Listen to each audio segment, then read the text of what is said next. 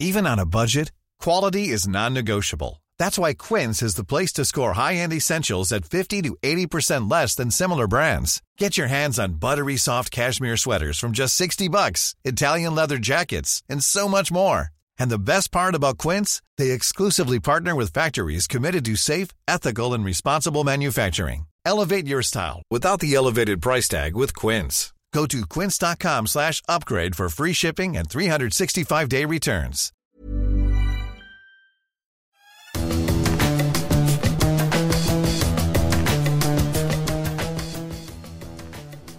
Salut les fous du volant, bienvenue pour un nouvel épisode de votre émission consacrée à la Formule 1. Je suis Gilles de la Posta et avec Stéphane Brignot, on va revenir sur euh, l'actu de euh, la F1. Ça va Stéphane? Les vacances se sont bien passées? Oui, parfaitement. Gilles et toi, bronzé? Euh, pas trop, pas trop, juste, juste raisonnablement, juste comme il faut. En tout cas, j'étais bien content de, rentrer pour voir la Formule 1 reprendre un petit peu douché parce que évidemment, Stéphane, sans surprise, euh, on va parler euh, de ce petit prix de, euh, de Belgique. J'ai repris la formulation de, de, ton article sur eurosport.fr. On va parler de ce Grand Prix de, Belgique, naufrage de la F1. Ça sera évidemment le, premier sujet de ce, de ce podcast aujourd'hui.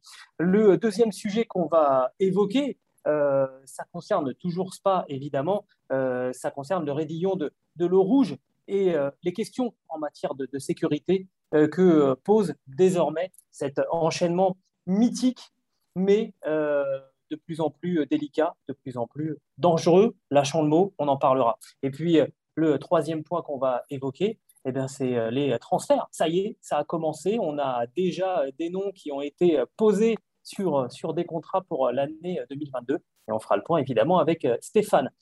Ce podcast qui est à retrouver sur toutes les bonnes plateformes d'écoute, de Deezer à Spotify, en passant par Acast ou par Apple Podcast. N'hésitez pas à nous donner 5 étoiles et puis aussi à vous abonner. Et de cette manière, vous recevrez les nouveaux épisodes directement sur votre smartphone.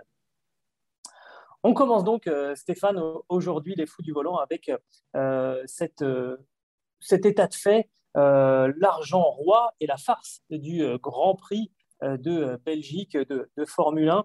Euh, je voudrais d'abord, Stéphane, si tu le veux bien, dire une pensée pour les organisateurs de ce Grand Prix de Belgique qui ont déjà vécu la disparition il y a quelques semaines de leur directrice générale, Nathalie Maillet, dans des conditions assez incroyables, qui avait eu les intempéries quelques mois plus tôt et qui se retrouvent aujourd'hui dans une situation totalement ubuesque. Je voulais leur dire notre solidarité et que finalement, euh, tout cela, bah, ça, s'acharne un petit peu sur, euh, sur eux euh, et qui ne sont pas évidemment en, question dans, nos échanges. Comment est-on arrivé à cette mascarade de, dimanche?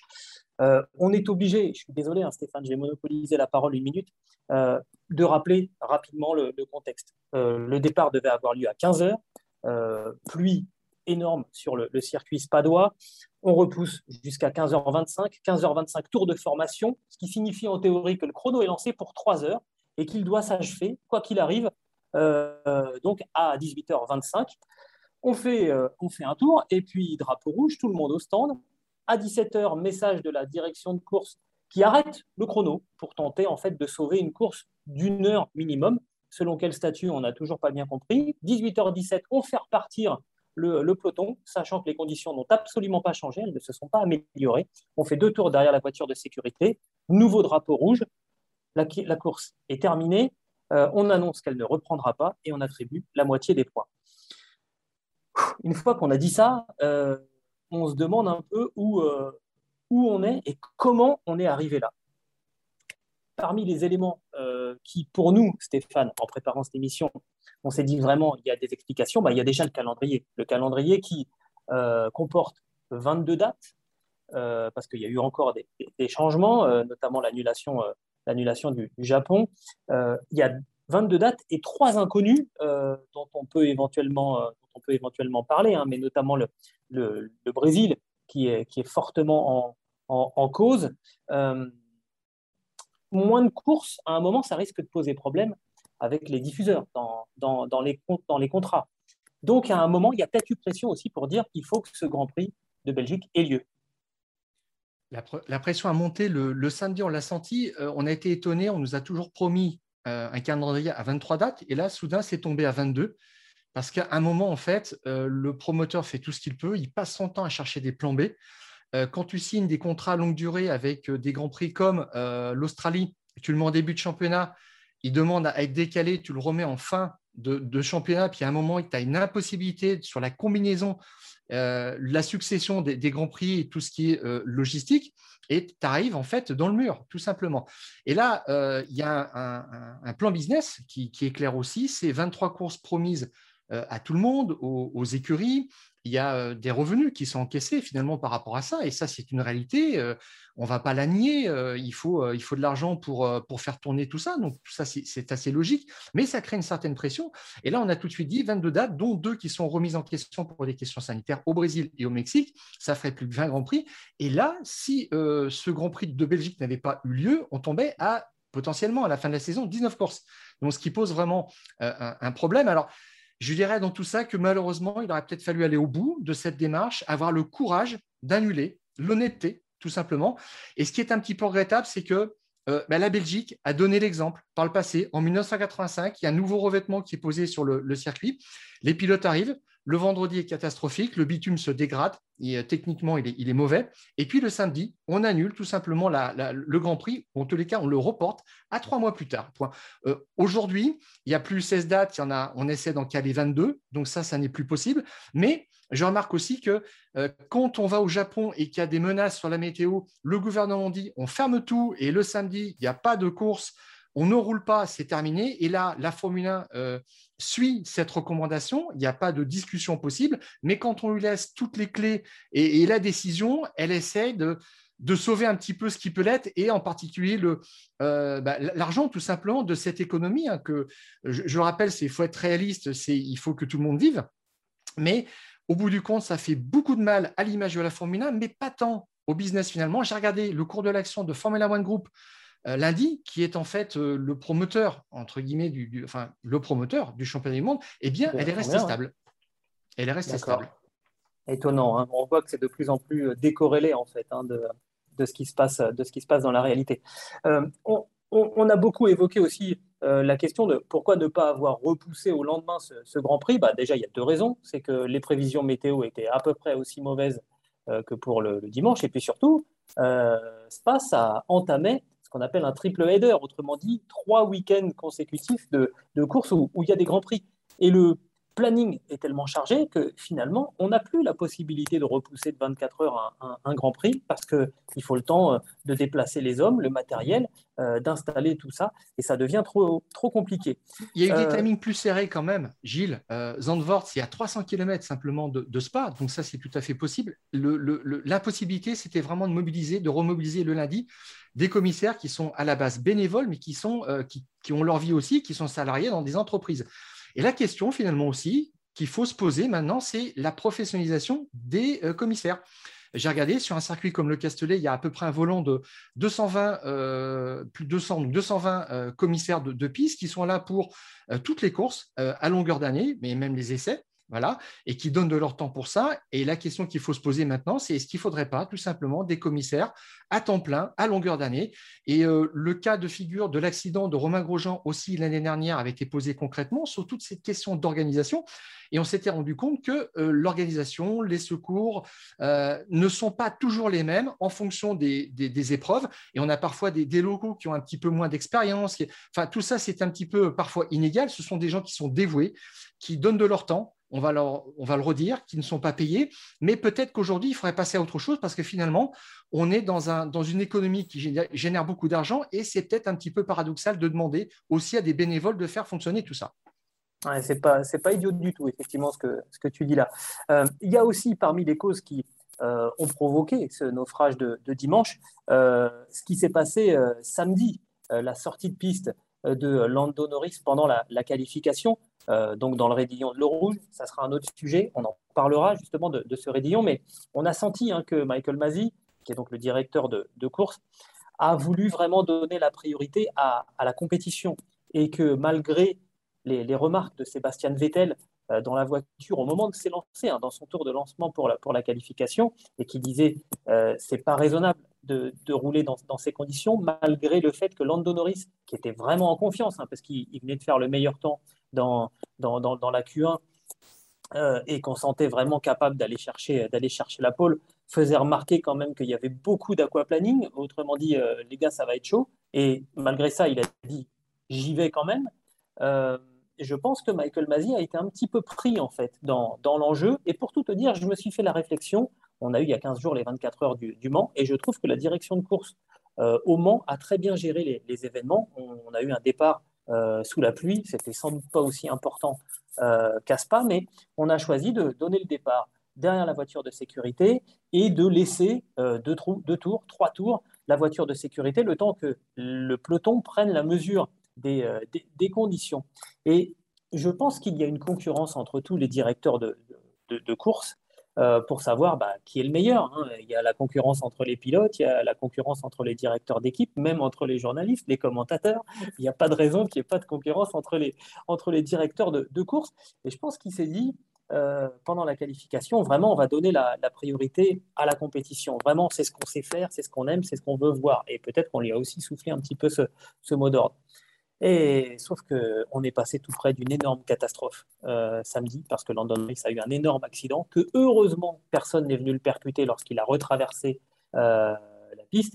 Et que là je pense que ça a figé tout le monde et que le lendemain on avait encore ces images en tête et du crash aussi en W série la veille et qu'on n'a pas voulu prendre le risque. Je pense que ça, euh, c'est la bonne décision. De ne pas avoir finalement lâché les faux dans, l'arène, c'était pour moi la bonne décision et c'est sans doute la seule bonne décision qui a été prise dimanche, de ne pas faire courir ce Grand Prix parce que c'était trop, trop dangereux, euh, parce que tout simplement, on a bien vu hein, pendant les tours de, formation, la visibilité euh, derrière, on voyait rien. À partir de la troisième place, c'était fini, on voyait plus rien du, du circuit et de ce qui se passait devant les voitures. Alors, euh, tu l'as rappelé, Gilles, au, début, euh, la course démarre à 15h, donc elle doit s'arrêter selon le règlement à 18h, terminé. C'est drapeau à euh, damier sur, sur, la course. Et bah, en fait, il y a eu une entorse à, cette règle. Massy a sorti de nulle part le cas de force majeure pour, pour stopper le, chrono, qui était quelque chose d'absolument hallucinant. Et je pense qu'en faisant démarrer aussi les, les, voitures après cette limite de 18 heures, il était dans un vide potentiellement juridique euh, qui euh, pouvait engager quand même la responsabilité euh, du promoteur du championnat du monde, des organisateurs, s'il y avait en cas d'accident. Et je pense que ça impliquait de ne pas lancer les voitures en, course et de ne pas risquer un accident.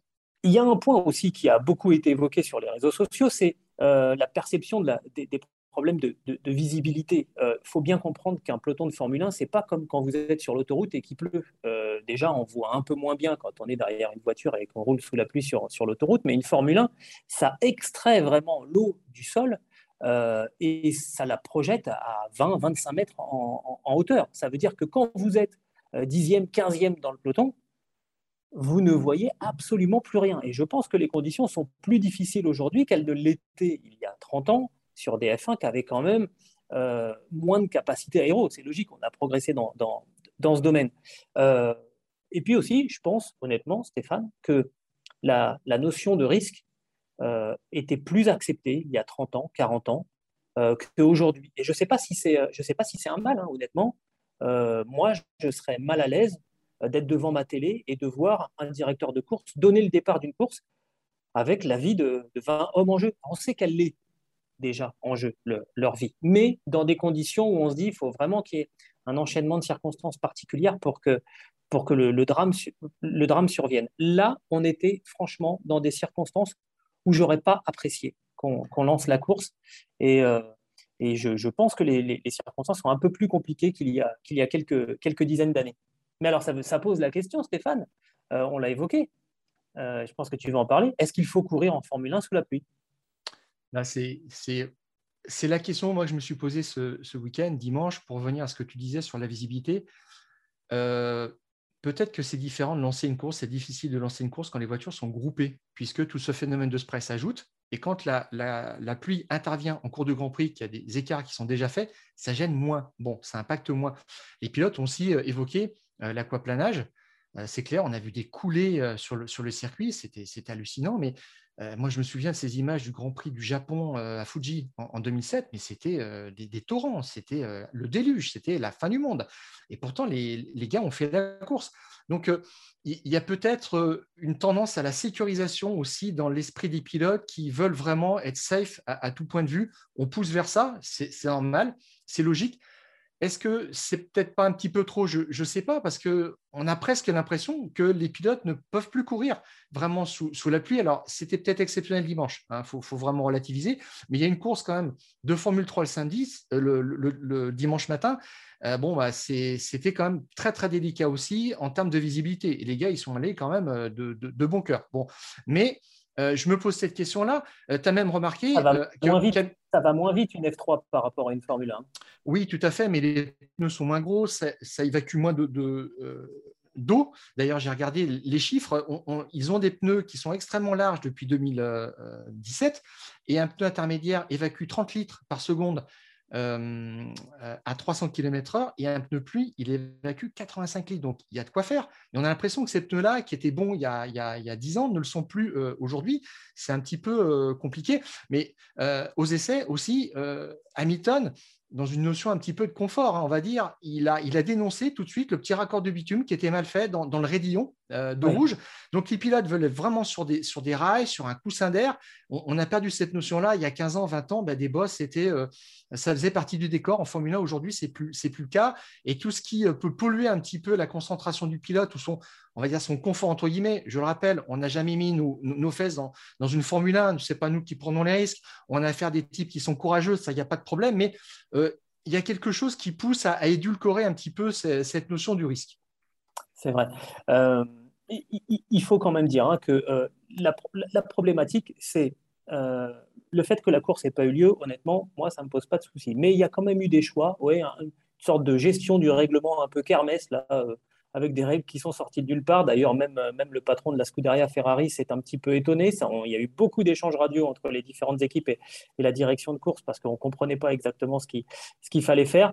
Euh, le plus embêtant, en fait, euh, aujourd'hui, c'est que, en, gros, vu que la course a officiellement eu lieu, on, ne remboursera pas les, les, spectateurs et que, en gros, ça dépend des organisateurs hein, du Grand Prix de Belgique leur bon cœur de rembourser les gens qui n'ont pas vu de course. Je trouve que là, le, la FOM se, défausse un petit peu euh, euh, du, problème et on imagine bien qu'en ce moment, les, finances des, organisateurs de Grand Prix sont très très compliquées. Donc là, il y a peut-être un tout petit manque de, solidarité puis d'essayer de, trouver des, solutions ensemble.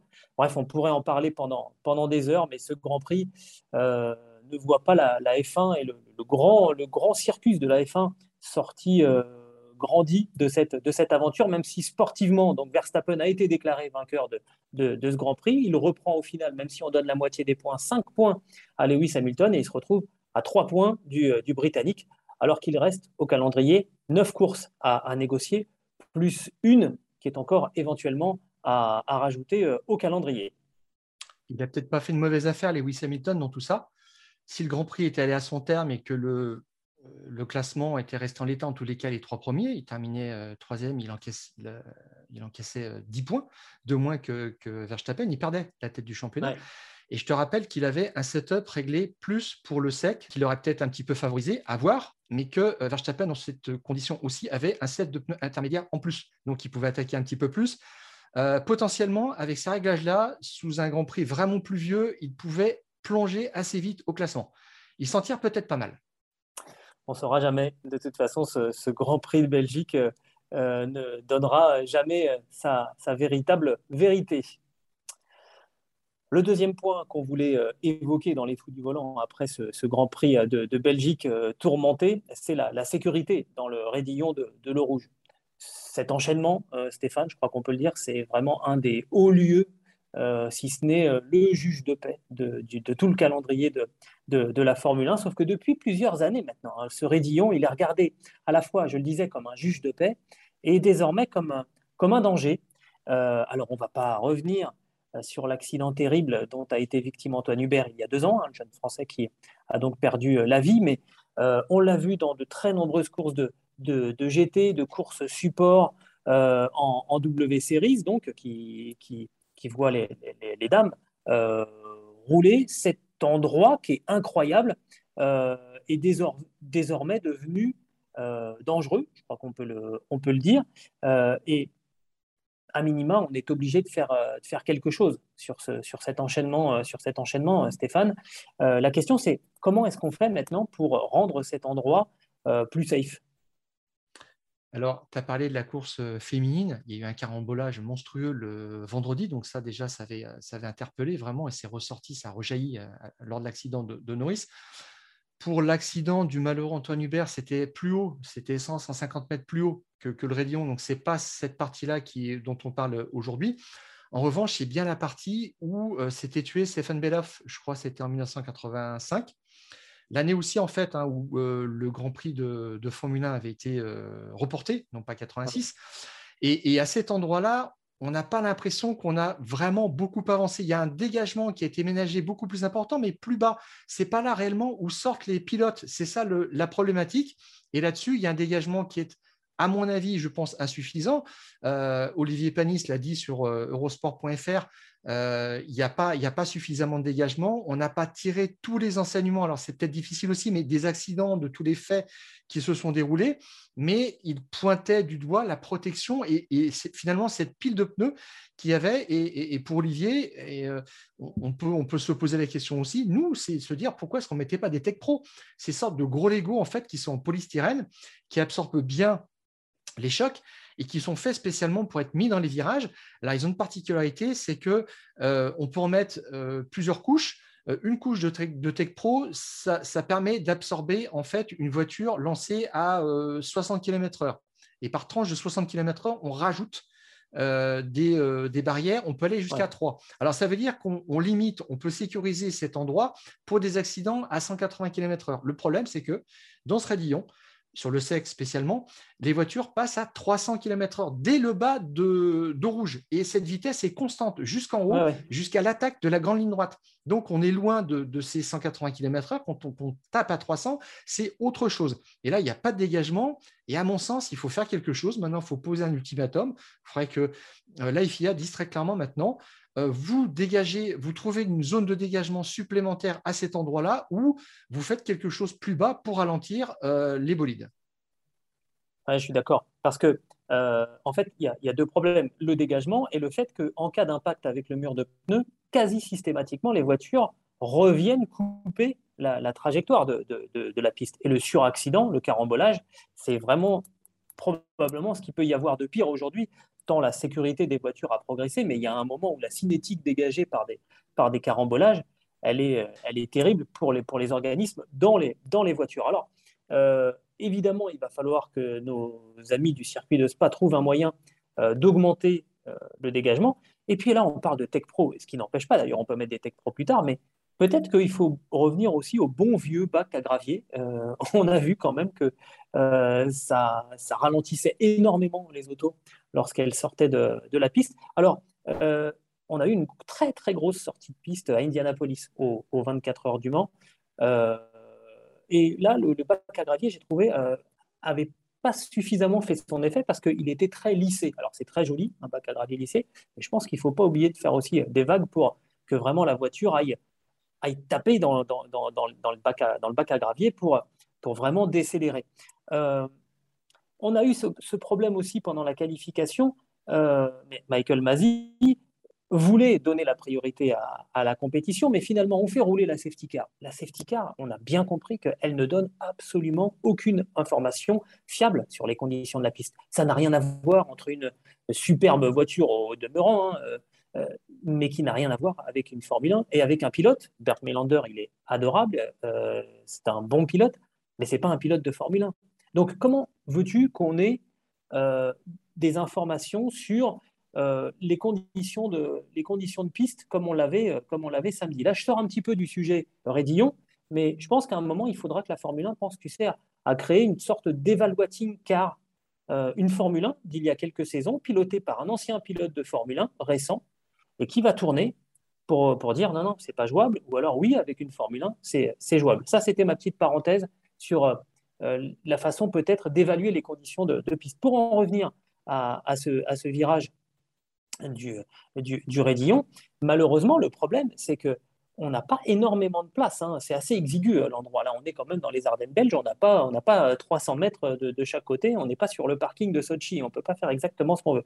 Et je crois malheureusement qu'il va falloir écorner un tout petit peu le mythe de, de Spa en fermant un petit peu le virage en bas, dans la cuvette, vraiment, euh, pour casser un petit peu la, vitesse, parce que, parce que plus ça va, plus ça passe vite, et donc plus, plus il y a d'énergie en cas d'accident. Je crois qu'il va falloir faire ce petit sacrifice de casser un petit peu la vitesse en bas, au risque de tout simplement, à un moment, perdre euh, le circuit de Spa comme, destination euh, de la Formule 1. On, on, a mis des lignes droites dans les Hunaudières. Voilà, ça a fait plaisir à personne, je pense. Mais quand on a passé le cap des 400 km/h, euh, tout le monde a bien compris que on pouvait plus faire de voiture assez sûre pour protéger les pilotes. Et je crois qu'on en est au même point dans, ce, dans cet endroit magique qu'est le Rédillon et qu'il va falloir corriger un petit peu. Alors, euh, dimanche, moi, je me suis euh, posé la question tout simplement si cette course devait avoir lieu et que c'était seulement le Rédillon qui posait problème, mais ce n'était pas le cas. De toute façon, je me suis demandé s'il ne neutraliserait pas finalement cette descente jusqu'au au début de la grande ligne droite en imposant euh, un chrono ou une vitesse euh, maxi pour euh, faire en sorte que les pilotes ne prennent pas de risques et que le Grand Prix puisse avoir lieu. Alors, on a vu que de toute façon, de l'aquaplanage, on peut aussi en avoir en ligne droite.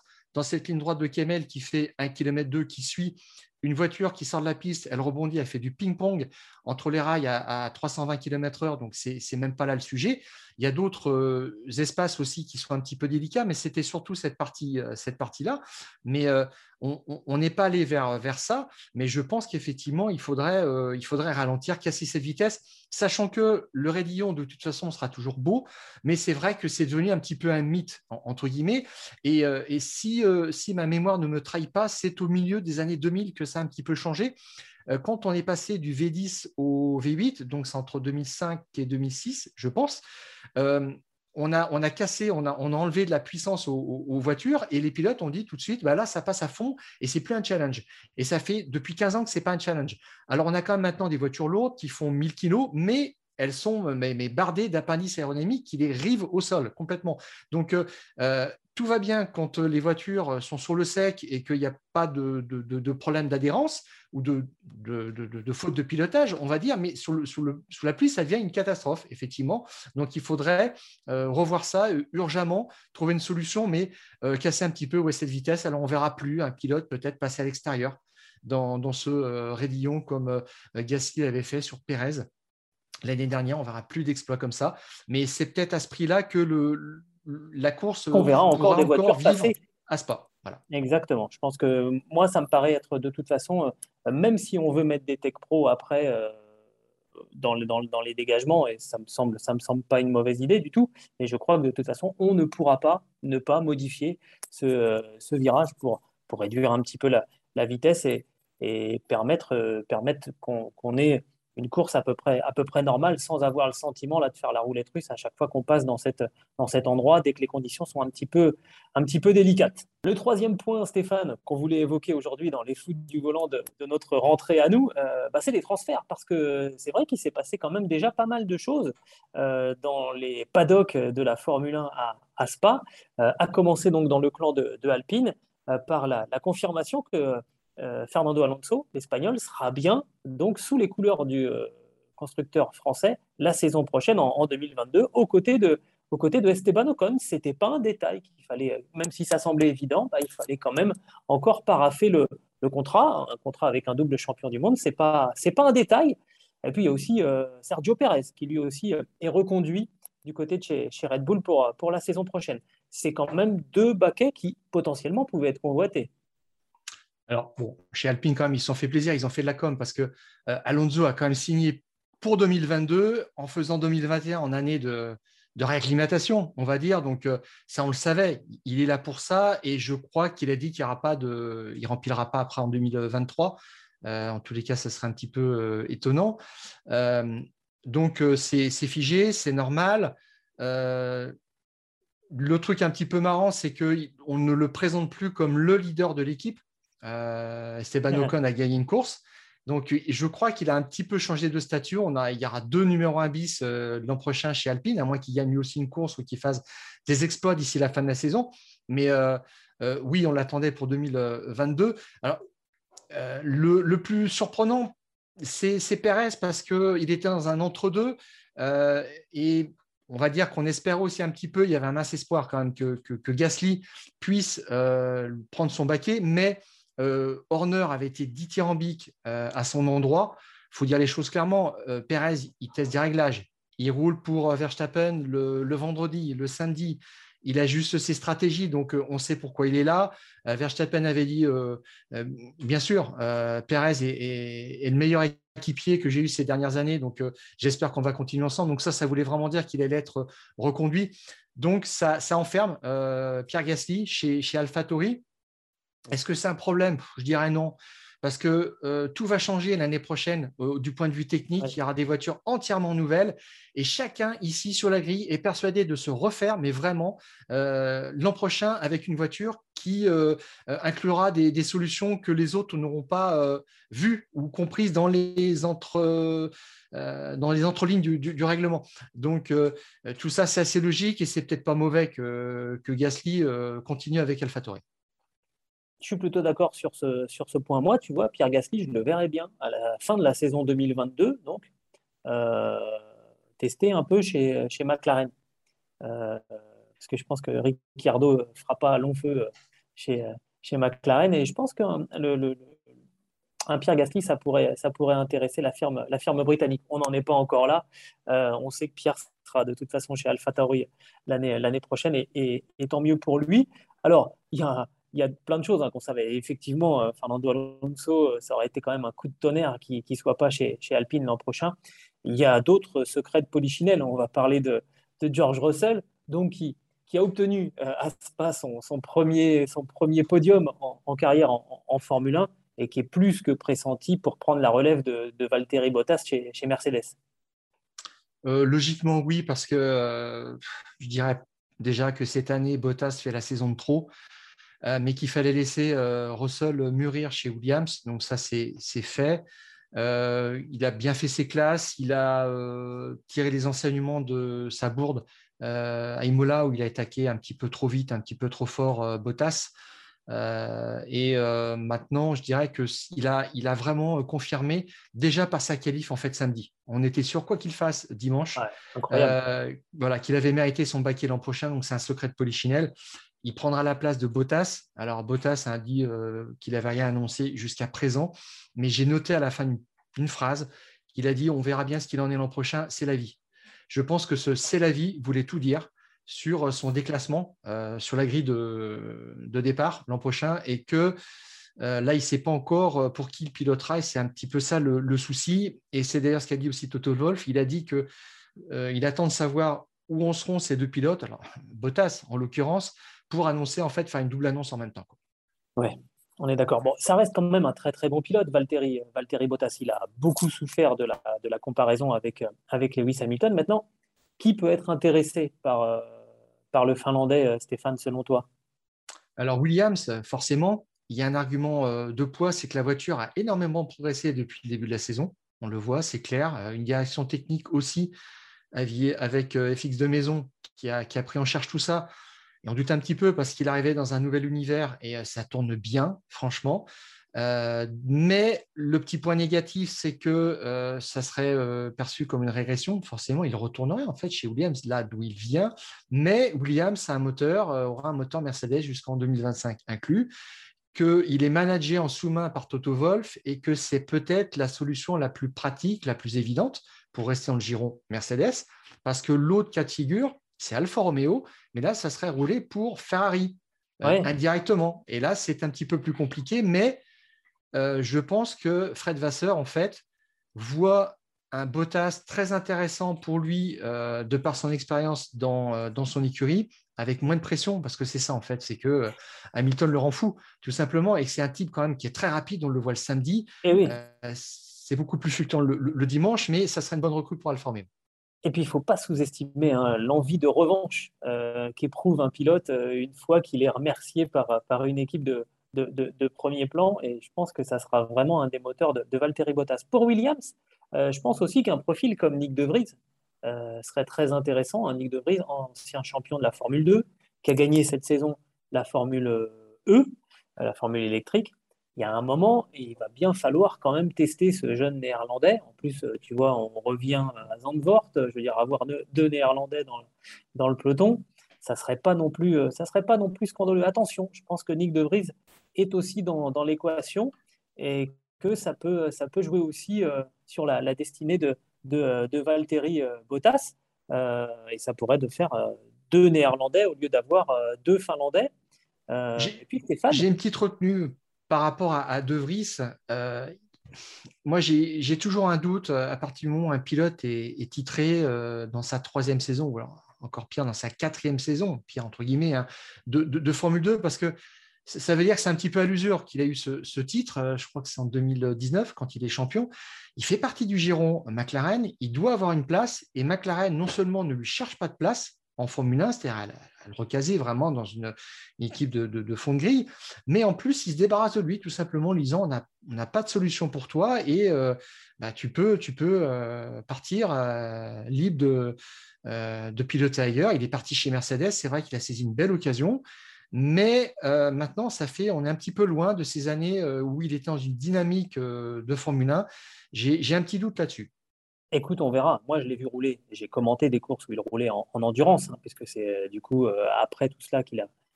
Il avait déjà commencé un petit peu, mais en endurance, il a vraiment été bluffant. Euh, il gagne en Formule 1. je pense que Nick De Vries est, dans l'équation. Je parlais d'un éventuel deuxième néerlandais.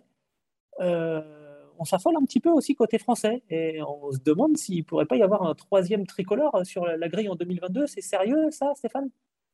Alors, je, vois des choses, euh, des propos euh, assez dithyrambiques sur euh, Théo Pourchère, qui est pilote de Formule 2, qui est dans sa première saison. il a fait la fin de saison l'année dernière, mais il est considéré comme un, comme un rookie. Il a fait des tests avec Sauber il n'y a, pas très longtemps, il y a quelques semaines. Il est sixième hein, du championnat de Formule 2 en ce Voilà, tout à fait. C'est ça qui me gêne, c'est qu'il est sixième du championnat de Formule 2. Tout le monde s'est emballé quand il a remporté la course à Monaco. Alors, je te dirais, je ne veux pas être sévère par rapport au, championnat de Formule 2. On verra ce qu'il en sera en fin de saison et ce que fera le, champion ensuite. Mais il y a eu 12 courses, 8 vainqueurs différents. Il n'y a pas un patron dans cette équipe, dans, ce championnat. Et si Théo Pourchère était, on va dire, au-dessus du lot, je trouve qu'il devrait dominer ce championnat. Ce qui n'est pas le cas. Et euh, je pense que ce n'est même pas un service à lui rendre que de le mettre dans cette dynamique. Voilà. De parler de lui comme d'un potentiel euh, pilote débutant l'an prochain je crois qu'il faut lui laisser le temps, tout simplement, d'apprendre, de progresser. Euh, il a, gagné, il a fait un passage rapide, voilà, c'est ça, en Formule 3, et puis d'empiler les victoires parce que on peut revenir aussi sur euh, les noms des, de pilotes qui ont gagné à Monaco en GP2 ou en Formule 2. Ils n'ont pas forcément fait une grande carrière ensuite en Formule 1, c'est même plutôt rare. Donc, il euh, faudrait voir et lui dire bah, tu remets le, couvert en, en 2022 en Formule 2 avec l'ambition, mais vraiment d'impressionner. Et là, je crois qu'il sera prêt. Euh, Esteban Ocon en est aussi la preuve. Il a testé pendant plusieurs années dans plusieurs écuries avant de débuter en Formule 1 et c'était la bonne chose à faire. Parce qu'aujourd'hui, un pilote aussi, un jeune pilote peut être très très vite éjecté du système. Il fait deux ans on lui laisse une, deuxième chance, une deuxième année, puis après, il y a un autre pilote qui, pointe et euh, qui a parfois de l'argent, mais qui euh, le remplace. Et puis, euh, on a Claire Gray derrière en disant qu'il a été lancé trop vite, donc il ne faudra surtout pas le lancer trop vite dans le bas. Voilà. Mais je sais que là, c'est Fred Vasseur qui s'occupe de lui, parce que lui, il fait partie du vivier Théo Pourchère Sauber, en fait, qui est euh, l'écurie opérationnelle pour Alfa Romeo euh, en Formule 1, et qu'il a l'habitude de, faire grandir les pilotes, donc il saura exactement ce qu'il faut, euh, le timing qu'il faut pour Théo Pourchère. Exactement. On se souvient que Lewis Hamilton, entre autres, est passé entre les mains justement de, Fred Vasseur. Donc là, le, timing sera important. Je crois qu'on a fait le tour, Stéphane, euh, de, l'actualité. On aurait pu encore en, parler pendant un long moment. Euh, on, voulait terminer euh, cette émission de, reprise en ayant une pensée pour Jean-Louis Fisman, l'illustrateur génial de, Auto Hebdo qui, est décédé en début de semaine. Fisman qui était un, artiste avec un œil incroyable hein, qui lui permettait en, quelques traits de, décrire les, situations parfois surréalistes de, la Formule 1, toujours avec beaucoup d'humour, toujours avec de la bienveillance aussi. Hein. On n'a jamais vu euh, vraiment de méchanceté dans ses, dans ses dessins. Il est décédé euh, donc en, début de semaine. Euh, je pense que ce qui s'est passé le week-end dernier à Spa aurait dû, aurait dû l'inspirer immensément. Bah, Gilles, en fait, euh, depuis un petit peu plus de 30 ans, euh, la première chose quand j'ouvre Auto Hebdo, c'est que je, regarde, je regardais le mhm. dessin de, Jean-Yves Fiesman. Voilà, c'est quelque chose qui qu'on ne verra plus. c'est, il avait un regard décalé et un, œil vraiment acéré, incisif sur toutes les choses de la Formule 1 et, ses absurdités aussi. Et c'est vrai que euh, bah, c'est un petit peu particulier qu'il s'en aille après ce, Grand Prix de, Belgique. C'est ainsi, euh, c'est une très mauvaise nouvelle pour, euh, ceux qui aiment la Formule 1 et qui aiment lire l'actualité, même des sports mécaniques. Ah, bah, on, a une, pensée évidemment pour sa famille et pour, nos copains d'Auto Hebdo parce que forcément, ça va. Ça, c'est pas, juste un nom comme ça qui, s'en va. C'est vraiment quelque chose de fort là qui vient, de quitter notre, notre monde. Euh, on va donner rendez-vous quand même aux amateurs de, Formule 1 pour le prochain Grand Prix. Donc retour à Zandvoort, aux, Pays-Bas, tout près de la mer du Nord. Euh, les premiers essais libres auront lieu vendredi à 11h30. La qualif, ça sera samedi à 15h et la course dimanche euh, à, 15h. Bon, on va prier les dieux de la météo pour que ça soit, ça soit un peu mieux hein, côté, côté météo aux, Pays-Bas, en espérant aussi que le tracé permette d'avoir des courses animées là, un petit, un petit bémol, je ne sais pas si tu veux nous en dire un mot, mais moi j'entends parler de pistes étroites. Quand on voit le format euh, des, des, Formule 1 d'aujourd'hui, oh, je me dis, on risque de ne pas avoir énormément de dépassements. Bah, alors, cette piste euh, a été fréquentée en Formule 1 pour la dernière fois, en 85, je crois. et en fait, après, elle s'est installée vraiment dans le paysage de la Formule 3 avec son Masters, euh, le Masters de, de Zandvoort, qui était une course vraiment qui comptait presque autant que le Grand Prix de Macao. Et puis qui était aussi formaté pour, je dirais, le touring car. Mais euh, là, euh, ce retour de la Formule 1, c'est forcément c'est obligé euh, par la présence de, Max Verstappen, mais je ne sais pas si on peut s'attendre à beaucoup de spectacles parce que effectivement, même si on a mis un banking, je ne vois pas beaucoup de, de dépassements possibles. On verra bien, j'espère avoir tort. en tous les cas, il y aura de, d'effervescence. Exactement. Merci Stéphane, en tout cas, pour, pour ces analyses. On se donne rendez-vous la semaine prochaine. Ce podcast qui est à retrouver sur toutes les bonnes plateformes d'écoute, de Deezer à Spotify, en passant par Acast et par Apple Podcast. N'hésitez pas à nous noter, à nous donner 5 étoiles, euh, par exemple, si vous avez pris euh, euh, du, plaisir. Et de cette manière, et puis aussi à vous abonner. Et comme ça, eh bien, lorsqu'on vous produira le prochain numéro des foot volants, ça arrivera directement sur votre smartphone. Je crois qu'on s'est tout dit, Stéphane. Euh, je te souhaite de passer un bon week-end lors euh, du Grand Prix euh, des, Pays-Bas. Merci Gilles, toi aussi. Et nous, on se retrouve la semaine prochaine pour un nouveau numéro des Fous du Volant. Et d'ici là, on coupe le, contact.